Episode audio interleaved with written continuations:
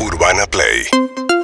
1043 Bueno, vamos a hablar con el senador Oscar Parril del Frente Todos, que convocó ayer a la Comisión de Presupuesto del Senado para sacar un pronunciamiento eh, buscando que el dinero que podría llegar a repartir el Fondo Monetario Internacional a sus países miembros, unos 4.300 millones de dólares, en caso de que esto ocurra, el destino de esa plata no sea pagar la deuda o los vencimientos que Argentina tiene con el fondo, sino eh, utilizarlo para eh, atender la emergencia. ¿Qué tal, senador? Buen día.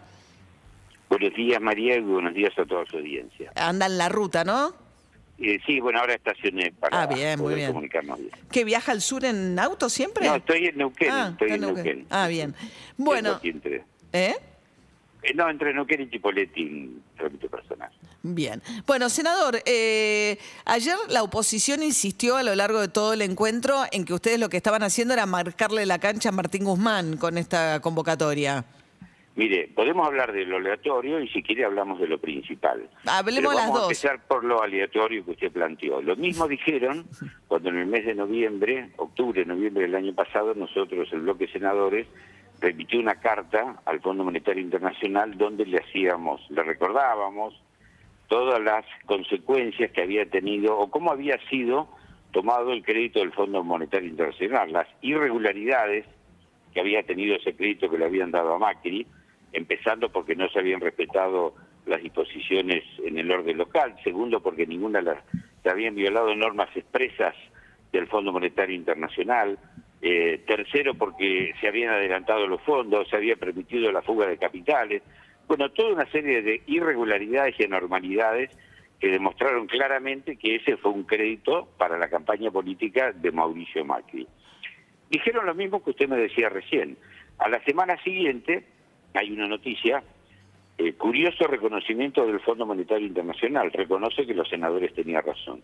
Bueno, las mismas autoridades del Fondo Monetario Internacional reconocieron es- después de esa nota de que nosotros teníamos razón. Ese crédito había sido dado de manera irregular, sin respetar las normas, se habían adelantado, había permitido No, la fuga, bueno, todas las irregularidades Sí, que ya sí. conocemos. Y ahora, fíjese también, ayer un grupo de 70 senadores, eh, perdón, parlamentarios eh, demócratas le han pedido al presidente de Estados Unidos, Biden, que reclame al Fondo Monetario Internacional que suspenda el cobro de la deuda por capital e intereses que tiene el Fondo Monetario Internacional con los países a los cuales les ha prestado dinero. Entre ellos, 70. el primero, lamentablemente, somos nosotros, la Argentina. De manera que esto, para que usted quede claro que los que analizan de esa manera se equivocan, no ese es el tema. Pero vamos al fondo de la cuestión, que me parece que a mí que es lo importante. ¿Por qué el Fondo Monetario Internacional va a ampliar su capital en 650 mil millones de derechos especiales de giro? El fondo no emite euros o dólares, emite derechos especiales de gira. ¿Por qué lo va a hacer aproximadamente en el mes de agosto de este año? Porque todos los países europeos y Estados Unidos están emitiendo de manera ostensible y con Sí. emisiones como nunca se vieron en la historia de los últimos 30, 40 años, Sí, dinero para paliar las consecuencias de la crisis del COVID. correcto. No solamente para los gastos que tienen que ver con las vacunas, la atención sanitaria, sino las consecuencias de eso. Estados Unidos, Biden, le dedicó 2 billones 900 mil millones de dólares para asistir a los trabajadores eh, y a las empresas americanas en cheques que iban directo. Ha lanzado un plan de obra pública Es cierto. inédito en la historia de Estados Sí. Unidos. Entonces- terminar. Bueno, está hace un Europa, rato hablando eh, solo, senador. Bueno, si quiere cortar... pues, No, no quiero cortar, pero no, Bueno, tampoco que lo estoy- explicaciones, déjeme que su audiencia sepa lo que yo pienso. Para eso lo llamé, senador, pero también Bueno, déjeme que bueno, colar le una... quiero contar. Sí. ¿Por qué? Porque todo tiene una razón, una explicación. Eh, Europa, el Banco Central Europeo, ha emitido 690 mil millones de euros Correcto. para asistencia a los estados precisamente con lo mismo. La mitad de ese dinero ha ido en aportes no reintegrables a los estados para subvencionar las empresas. Y entonces- Las empresas aéreas nada más, Sí. Europa, privadas, han tenido asistencia de 30 mil, 40 mil millones de dólares. En ese marco, Sí, el Fondo Monetario Internacional establece que va a emitir capital. Esto significa que todos los países miembros van a recibir, sí. fondos, como Y si Argen- cayeran del cielo, Sí. sin préstamos, sin nada. Lo que nosotros decimos son fondos que van a venir para solucionar los problemas de la pandemia, usémoslo para la ESO y no para pagar deuda. Eso es lo que estamos planteando, sencillamente. Bien. Usted sabe que el planteo del ministro de Economía es otro.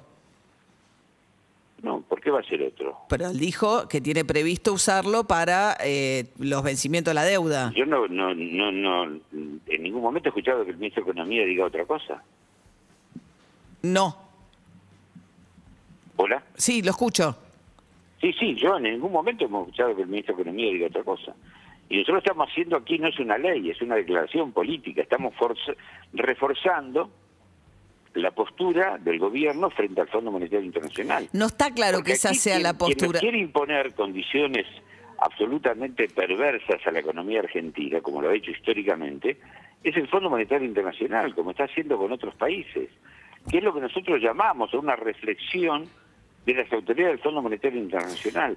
No pueden seguir adelante con estas políticas. Mire, si usted me permite... No, déjeme... ¿Me deja hacerle una pregunta? Porque... Eh, ¿eh?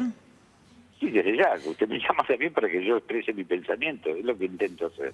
Simplemente. No, por supuesto. Y lo hemos hecho muchas veces. Eh, y sin ningún tipo de convenientes. No, pero la pregunta es esta. Digo, lo que da la sensación, porque a ver, porque si no pareciera que, que, que, que, es caprichosa la pregunta que le estoy haciendo por Martín Guzmán. Hay un contexto en el cual se nota una creciente incomodidad de un sector importante del kirchnerismo, que usted mismo encarna, entre otras cosas por su cercanía eh, política con la vicepresidenta de la Nación, una cierta incomodidad creciente con políticas económicas del ministro Martín Guzmán.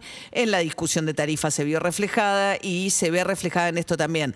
¿Ustedes se sienten cómodos o creen que hay que modificar la orientación? Eh, le voy a responder. Yo respeto su opinión, pero no la comparto.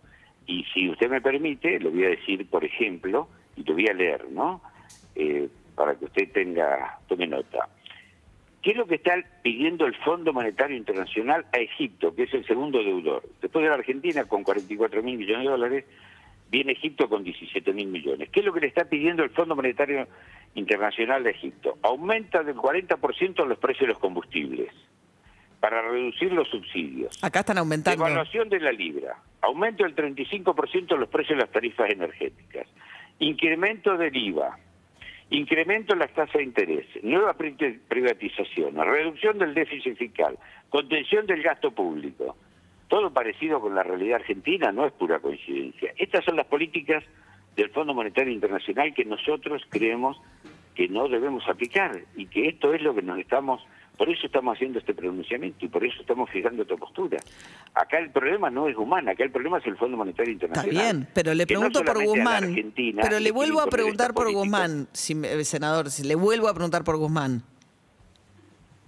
Por eso le digo, yo no, no es ningún problema con Guzmán. Pero ¿cómo sería un problema? Eh, lo que le pregunto es si le gustan las políticas de Guzmán, si apoya las políticas de Guzmán. Yo estoy conforme, obviamente, es un ministro del Poder Ejecutivo y que nombre y, renueve los, los, ministros el Poder Ejecutivo, el presidente. Pero por eso le digo, usted está bien, yo le respeto su opinión, pero me parece que hablemos de lo importante, no de la anécdota. No, bueno, ¿cómo no va a ser importante si el gobierno... No, a ver, usted no cree, si uno escucha... si uno escucha a otro sector del gobierno... Con el bolsillo de la gente. Pero por supuesto. Y con nosotros bolsillo, cuando usted va a pagar la tarifa de luz y de gas, ¿qué aumento va a tener? Bueno, eso es una pregunta relevante. Esa es una pregunta relevante. ¿Usted cree que es un aumento y listo o cree que tiene... Porque eso sí, Guzmán tiene una postura pública, lo ha dicho, está grabado, eh, que cree que tiene que haber un segundo aumento de tarifas.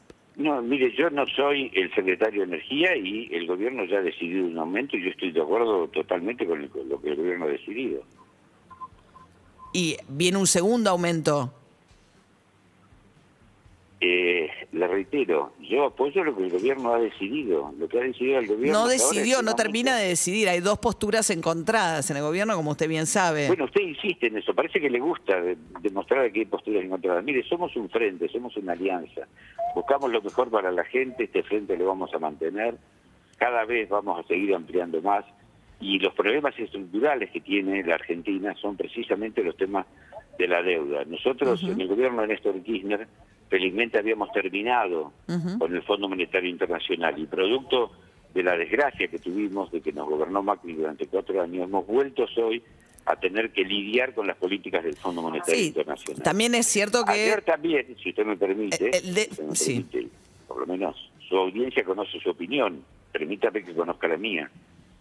Ayer también en la Comisión de Educación dictamos un proyecto de ley donde le rendimos un homenaje al ex canciller Héctor Timerman y instituimos el 10 de septiembre de cada año como el Día Nacional de la Reestructuración Soberana de la Deuda de los Estados. ¿Por qué el día 10 de septiembre? Bueno, porque el 10 de septiembre del 2015, por una labor muy importante que llevó adelante el ex canciller Héctor Timerman, que lamentablemente ya no está, junto con el entonces ministro de Economía, Axel Kicillof y Marita Percival, que era el embajador de Naciones Unidas, las Naciones Unidas dictó una resolución con 136 votos a favor, donde establecía los parámetros a los cuales deberían ajustarse la reestructuración soberana de la deuda. Fue un hecho inédito en la historia de Naciones Unidas. Bien, senador. dictar una norma de este tipo. Es más, le digo, esta norma después incluso le sirvió hasta el gobierno de Macri para reestructurar la deuda que ellos mismos obviamente declararon en default. Senador Oscar Parrilli, sí. Los temas fundamentales, los temas trascendentes de la vida de los argentinos tienen que ver con estos temas. Bien. Con la deuda, con la política del fondo. ¿Sabe por qué? Sí. Porque esto incide si tiene trabajo o no tiene trabajo, cuánto va a pagar la tarifa de luz, de gas, cuánto va a ser el precio de los alimentos. Bueno, también puede depender la tarifa de luz y gas de lo que cuesta generarla. Eso es, lo, eso es lo que estamos preocupados nosotros. Bien. Oscar Parrilli, senador del Frente de Todos, muchas gracias. Sé que tenga un buen fin de semana. Urbana Play 1043